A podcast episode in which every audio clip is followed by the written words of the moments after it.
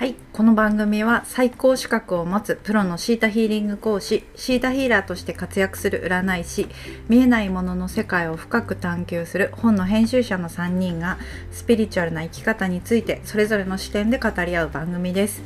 スピリチュアルな学びによってより高い次元での幸福を知った3人が皆様の日常を少しでも明るく晴れやかに新しいステージへの道が開かれることをお祈りしてお送りしています。私は湘南でシータヒーリングと数秘術でセッションしている神田香奈ですサイエンスの資格を持つシータヒーリング講師の山口リリ子です。フリーで本の編集をしたり、お話を書いたりしている山上一郎です。うんはい、今日は、えっ、と、とってもスピリチュアルな話になるかどうかわかりませんが、えっ、と、まあ、このスピリチュアルな世界に入ってくる人がいつみんな疑問に思うことかもしれない。悟るってどういうことですか？というね、なんかみんなこういう、なんかすっきりしたいというね、気持ちを求めてると思うんですけど、うん。じゃあ結局どうなったらすっきりできるの、うん。どうなったら悟悟るっていう状態なの？ということをうん。話題にしたいと思います。はーい。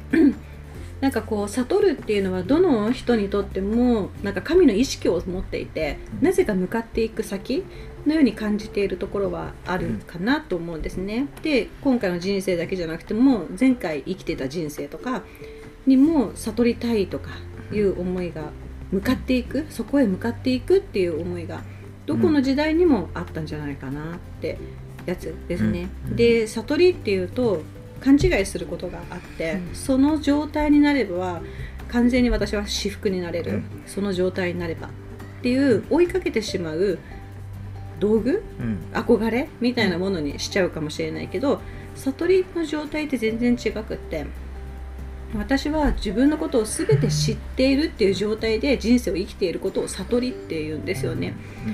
でその状態になるってことは自分のことを全て知っているっていうのは私は自分のいい面も自分の良くない面も全て見ました。そして私は全部知ってます。私のことを、うん、なんでもう隠して生きる必要がありません。怖いという見られて怖いっていうエネルギーって人は持ってるんですよ、でもどうぞ見てください、私はあの全て私を知ってるから大丈夫だよ。っていう状態で遊んでいることを悟り。って言う言う言うと思います。そしてそこに向かってると思います、うん人々は。うん。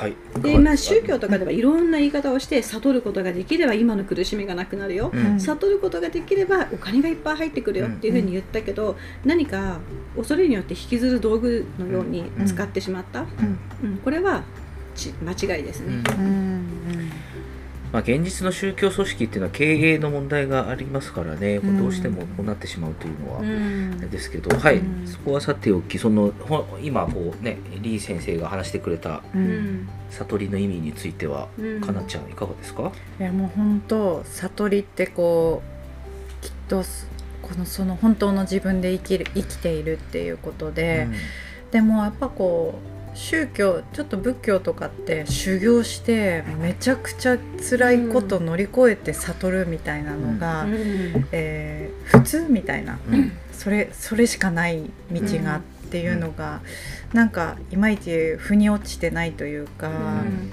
えー、と悟るのに修行って必要なのかなってうん。私はすごい思ってしまったりもしていましたね。そう。ね。そうなれるならば全てのものを手放すっていう感覚にねうん。入ってしまって幸福っていうものがすごく程遠いものとか、うん。すぐにあるものというよりかはうん。条件がついてくるものっていうふうにね感じちゃったりとかする場合、うん。大変ですよね。ううん。あれですね、こう悟りというものをどう定義するかというところもね、あるかもしれないですけどね、こうん。う大日如来と一体化するみたいな。うん、ことだと、ちょっとこうバンバン叩いたり、それはこ難しい。そうれをそれを追いかかけたからもしれないですね。あなたじゃなくなりますからね、うん。まずその前に。その前にあなたはじゃなくなっちゃうじゃないですか、でも悟りって本当じゃあその定義も素敵なのかもしれませんが、うん。地球を遊んでいる姿うん。楽しくしかも自分を知っていて、うん。好きなところ嫌いなところも全てもう分かってますっていうふうに知っていて、うん。遊んでいる姿を見た時、ああれが悟りよっていう いう感じになっていくんじゃないかな、うん人類は。うん。あそういう意味ではこ悟りという言葉を自分の中でよく消化しないうちに求め なんかこう、うん。いろんなもの飛びついちゃうと、うん。なんか結局何も得られないというか、うん。自分がどういう精神状態になりたいのかっていうことをよく見極めてから、うん。こうそういうスピリチュアルなというかね精神的な、まあ修行なりうん。スピリチュアルな、ね、ものに入っていくっていうのはうん。必要なことかもしれないですね。昔はこの悟るっていうことを本当にみんなの人が欲しがって、うん。でもそれは苦しみから解放されたいっていうそうですね。思いなんですよねうん。きっと。でもっと楽になりたいよ早くっていうね、思いからいろんなものを手放すんですよ、うんうん。例えば結婚を手放したりとか、うん食料を手放したりとかお金を手放す。うん。要するに欲深くならない。神につながるためには。うん。なのであの悟るためには何でもするみたいになった時、うん。いっぱいの楽しいことが地球にあるのにそれは全く見抜きもすることなく、うん。悟りばっか考えたりとか。それは本当に地球は遊んだのみたいになるじゃないですか。うんうんうん。なのでいろんな言い伝えがあっていまだにそれを実行してる人たちもいるけど、うんうん。今はもっとたもっと悟りって楽しいことなんだと、ううん。んうん。っていうふうに変わっていけるといいですよね。なんか今ちょっと思い出してたんですけどこのブッダも悟りの境地を開いた時ってすごいたくさんの修行をして、もうご飯食べなかったりとか、なんかそういうのやったけども悟りは結局開けず最終的に開けた時ってあの「天上天下唯我独尊」っていう言葉があって、うん。この世界で私という人間を、がいるっていうことにこの最後、落ちるっていうか、うんうん。それを今なんか思い出していて、うんあの苦しみの中で見つけるものではないっていうのをうん。多分ブッダもうん。言ってるよっていう。でも本当、そうでいろんなことをしたけどそういうことだったよっていうふうに言ってくれてるんだろうね。うん。あそうですね。この人の悟りは一つはだからよく言われるのはねこういかに肉体的な修行をしてもうん。悟れないということを悟ったっていうのがまずうんそうかっていうですそれをね。やっても悟れないっていうことを悟った。うん。そうですね、うまあ天上天下唯我独尊はねなんか生まれた時にこう天地を指さして言ったと言われてますが言ってるはずはないので、うん。わかんないですけど。まあそれは、でもねそう予告し仮にそう予告してやっぱ修行した人生を歩んで、結局なんか自分のねこううん。心の平安に帰っていくっていうことであればなんか証自分証明するために生まれてきたといううん。うんところはあるのかもしれないですね。ううん。ん本当ですよね。なんかやっぱりあのそうですね。昔はそうなんかねあのせ生きていくために多分戦争があったり飢饉があったりとかうん。ですごくね安心していうん。生きていくということ自体がすごく大変なうん。時代だったけども今はうん。時代が違うので、まあうん。悟りの意味も変わってくるという、そうですね。あともうやっぱね能力も違うし、うん。楽しみ方も違ってくるから、ううん。んそんな時に何も修行しないでっていう思いにもなっちゃいますよね。うん。そうですね、まあ、全く100%等身大で生きているというのは非常にね難しいそうですけど楽だろうなという気がしますね。うんなんでやっぱし我慢とかやめておこうとか、そういったものの方が楽だった時代からの考うん。え方でもあるんだと思うんですよね。うん。うん。持たない方が本当にこうかっこよく美学うん。受け取らないとかね。創造主から与えられる豊かさでも受け取らない。うん自自力でやる。うん答えは自分の中で見つける。うん。時間かかりますよ。うん。いいです。みたいな。うん。そういうふうに周りから受け取らないっていうね。うん。美学だったんだけどでも豊かさ欲しいみたいになっていくわけですよね、うん。そしたらこれはあの反する願いですよね、うん。うん。うんだからなんでこういうふうな考え方をまだ維持し続けているとこうなっていくのかなというふうにうん思いますね。うんうんうん、でやっぱし人っていうのは自分を知ることをすごく恐れています。はい。うん、で隠してるもの分かってます。うん、で隠す癖もあって見て見ぬふりすれば幸せでいられることも分かってるのでそれがとても振動を落とし直感的に幸せにする能力っていうのを失うんですよね。うん。うん。隠せば隠すほど。うん。うん。でも今それ自分自身を知ってみようっていうところなので、うん。何を隠した、うん。何に蓋をした、うん。とかいう本音みたいなところなんだろうけど、うん。うん、それを自分で知ることができたら、うん。もう怖くないわけですよね。うん。うん。でそのネガティブな嫌なことを待ち構えるのではなく、うん。そういう時にどうすればいいか分かっていれば別に怖くないわけですよ、ううん。ん扱い方が分かっていれば、うん。まあ、そういうふうな状態になったら地球を遊ぶっていうことが生まれてきますね。う、うん。んなんかあれですか？自分の闇をちゃんと見る、闇闇というほど大げさなものじゃないかもしれないですけど、私はシータをやってね、うん。いつからこんなに建前を自分に持つ人になったっていうふうに自分を振り返ってましたね、ううん。んいつもた建前ってなんかあるじゃないですか大人になると、はい本音と建前みたいな、うん。で本音は違う言葉を喋っていてうん。建前。うん。建前で固めていって、どんどん自分は安心していって、うん。それをいい人だって思っちゃった時があるのこのやり方。これが蓋ですね。ううん。んこれを蓋開けてったっていう作業、うん。なんかこれが一番いい生き方で平穏無事だと思ったけどもといううんですね、建前で生きるのが。う。ん生きやすくてこれこれはいいぞと、そう。でこの建前でいい人になってる場合は、本当の自分には本当には出会えないの。ううんんでいい人なふりはできます。ううん。けどね。徳的なものは得てない、うん。徳は得てないからうん。なんだろう空虚空っぽ尊敬はできないうん。とかみたいななんでそっち側の住民になっちゃうんですよね。うん。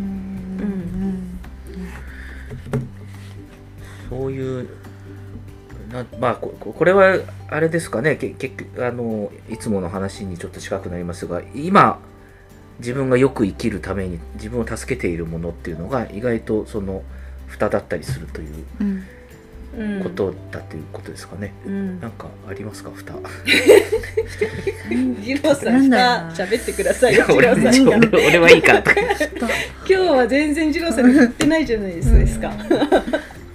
ジローさんの蓋とはあ何です僕か？あ僕の？僕はあでもなんか自分の中でやっぱりいくつかのブロックうんがあってそれが自分をこう自分の次の成長を止めてるなと思うものはあるんですけど、一つはえーっとなんか知識を頼りに動くとか、うん。あー選ぶとか、うん。あのそういうところかなというのはありますね。なんかあの自分が願ったことが人生に反映されているということで言うと、なんかやっぱり学び続けたいなというか知識という意味でのこう学びが続くといいなと多分思ってたからこういうし編集本を編集するという、うん。しかも僕専門でこのジャンルしかやりませんっていうのではなくて本当にいろんなジャンルをやることが多いので、望んでるんですよね、うん。自分の中で。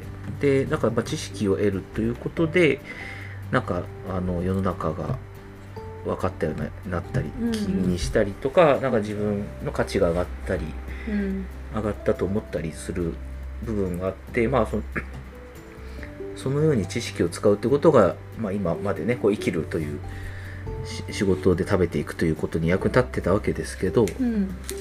このなんか知識を使わずに本質に降りていくとか,、うん。なんか知識を使わずにこう直感で選ぶとか、うん。すぐ動くとかなるほなんかどそういうところはね自分を止めてきうん自分のこうストップかけているところだったので、うん。ここをまあ外すというかオンオフが自由になればううん。んちょっと違う可能性が開けるかなと思ってますが、なるほど。はい、なんかこれは悟りのうん悟りのためにはちょっと必要なブロック外しかなと思ってますけど。うん。なるほどね、はい。蓋なんかそれが蓋という感じななんですか、蓋蓋になってますね。だからあのうんこう選択の基準選択何かを選択するという時に自分の中になんか知識がないかなということを参照するうん。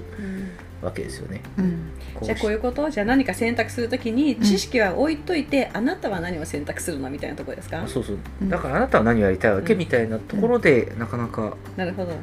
じゃあ二郎さんから知識が使えなくなったら？みたいな掘り下げですよねきっとね。ああそううんとかもああそうかもしれないですね。何かを選択するときに知識をあなたの知識というものに助けられなくて、うん知識で選択しなくなった時本当のあなたは何を選択するの、うんとかなった時に分かんないっていうかもしれないし、ん。本当の自分は何が欲しいか分かんないっていうかもしれないしめちゃくちゃ本当は決まってるかもしれないしとかそれは新しい発見ですよね。うん。なるほどですね、このもしも知識が使えなくなったらというそうですね、うん。なんか振り返るとなんか人生の重要な選択ってもあんま大したことないんですけど、高校の受験とかうん。大学どこ行くのみたいなものはなんかすごく周りにはうん。周りの風潮にはこうん。うとらわれずここここみたいな。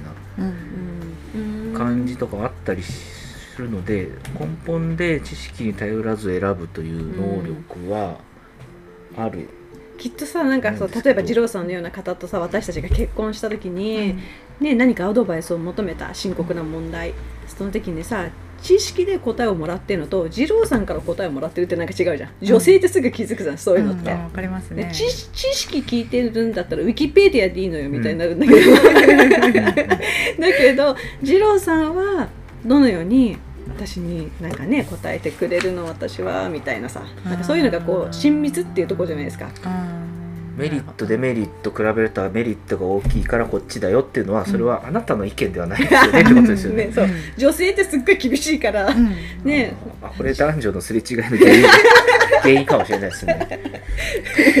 問い詰められたらそういうこと聞きたいじゃないのってじゃあ何を言えばいいんだよみたいな。何が答えなんだとか言っていう喧嘩はちょっとやめて。でもやっぱそのそこでねうん。知識じゃなくて僕のね気持ちというものはっていうのがあった時、うん。こう本当のことを喋ってくれたっていう信頼が生まれるんじゃないかなっていう。うん。なるほど。ううん。んで本当悟りの話もそうなんだけど本当のことを喋れるっていうのはレッスンの一つなんですよ。蓋した話じゃなくてうん。本当のことを喋れる。うん。うん、これがでそうすると本当のことを喋ってくれてるんだ。じゃあ信じて大丈夫なんだなにもつながるんだけど、うん。いつも建前だとか、うん。なんかね、うん。学んだことを喋られるとうん。本当のことを喋ってないからうん。もう一回誰かに話を聞きに行かなきゃいけない。探し物しなくちゃいけない、ううん。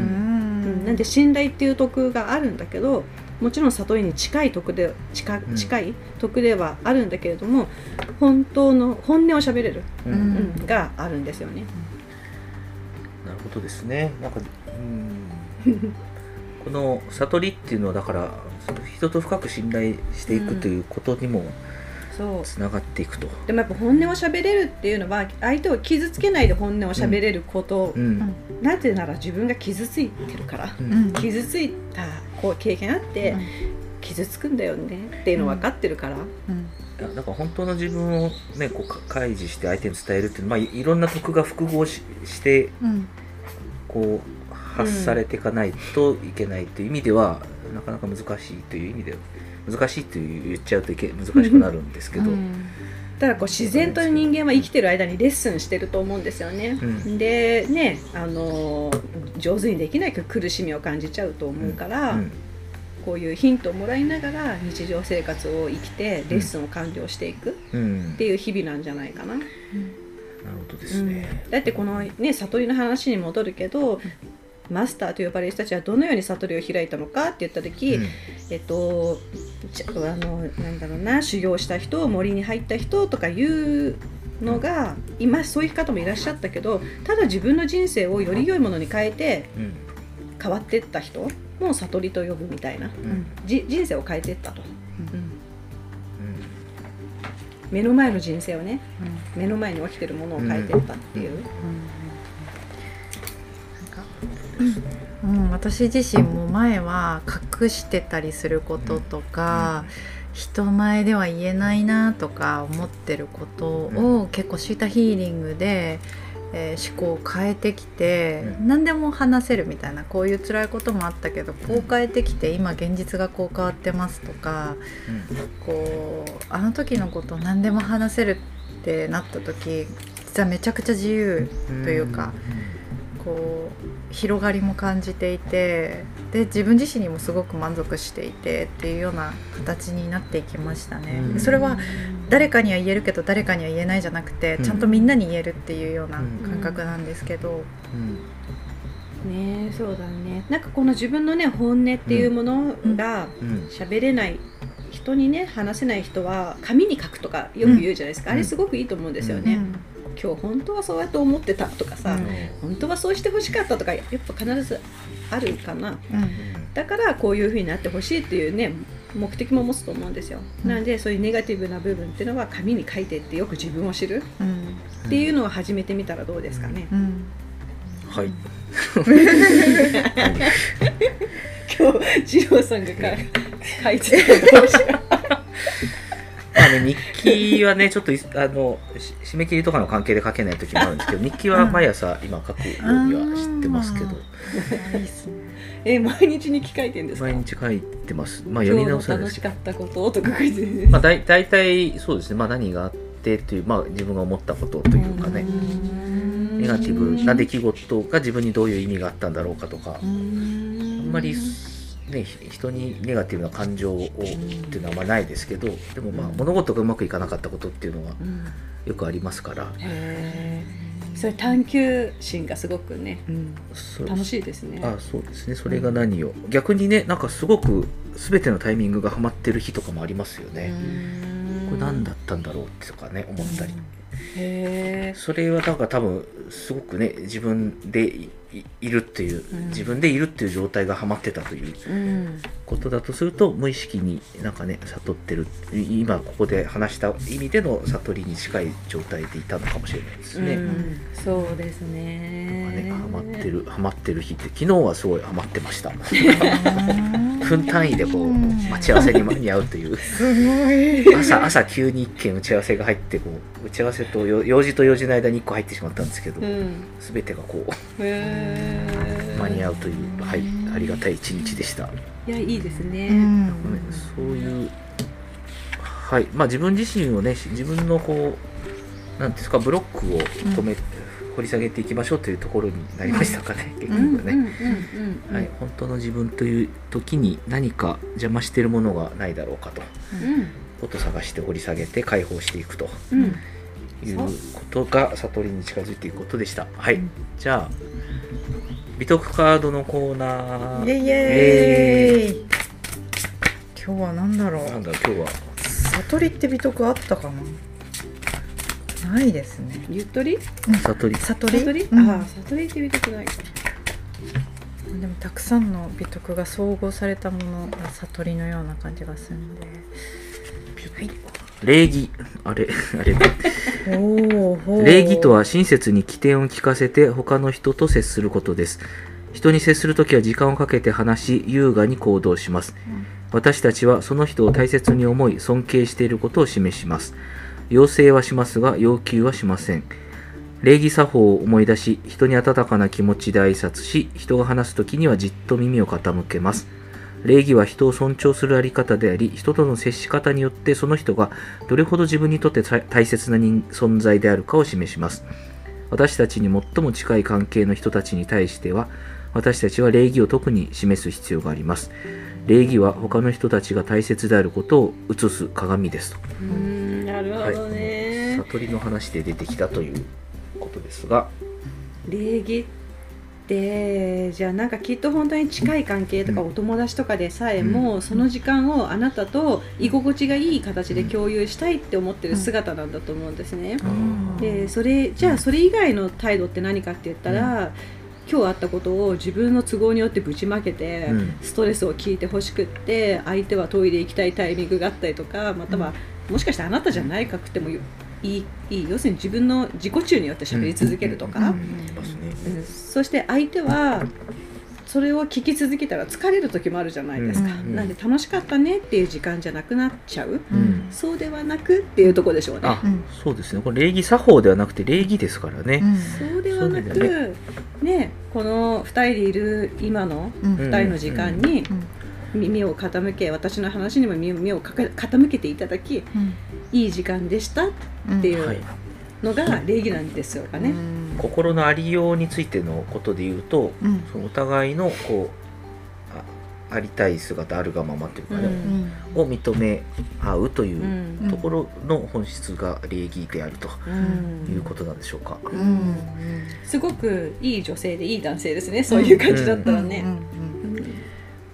礼儀って相手を気持ちよくさせますよね、うん。すごい、なんか大切にされてるっていう感じをうん。お互いにこモテる。うん。う持たせ合うとか持てるうん。持てるうんような関わり方ということですそうかね。ねやっぱほんとあ耳を傾けっていうのがあるから、うん。話を聞いて、うん。へえそうなんだっていう思いと、聞いていただき、そうなんだって思っていただける共有、ね。まあ、これお互いのことだと思うので、うん、一方的なことじゃないと思うんですよね。うん。うん。うんそういうやつですよね、うんきっうん。と。あそうですね日本人はだから礼儀正しいと言いますけども、うん。実はその礼儀の奥にブロックしてるものいっぱいないですかという。何ですかブロック。してるブロック。挨拶大事だからとかなんかこうすぐ言ったりとか挨拶から始まり挨拶で終わる。終わる、まあ、あまあなんかこうなんかそういう形で教えられてきたところはありますよね、うん。本当の意味というよりかは。うん。れ強要させられて、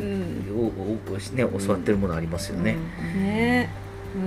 うん、本当の、ねそうですね本当の礼儀っていうのは相手が本当に痛いようにさせてあげて、うんまあ、自分も痛いようにいるけどもこう、うんお互いをケアうんしてし合うというかうん侵食し合わないというかね、うんそういうバランスにの上に成り立っているという感じなんですかね。うん私も本当に人と会う時ヒーリングの話ってほとんどしないんですよね。ううん。でやっぱあのなんだろうお互い居心地がいい会話っていうのがあるじゃないですか、うん。まあ、その時犬かもしれないし、うん。母かもしれないし、うん。親のことかもしれないし、ううん。うん。なんでもし私がヒーリングだけの話をしてるんだったら私は話を聞いてほしい、うんくてうん。認めてほしいみたいになっちゃうじゃないですか,、うん。なそれまあその思いは本当ないんですよね、なので、うん、向こうの向向こうに合わせるわけではないけど居心地いいうん話をするのは自然と起きるのかな。まあ、自分も居心地のいい会話をするってですね、ううん。うん。なるほど。それは礼儀ですね。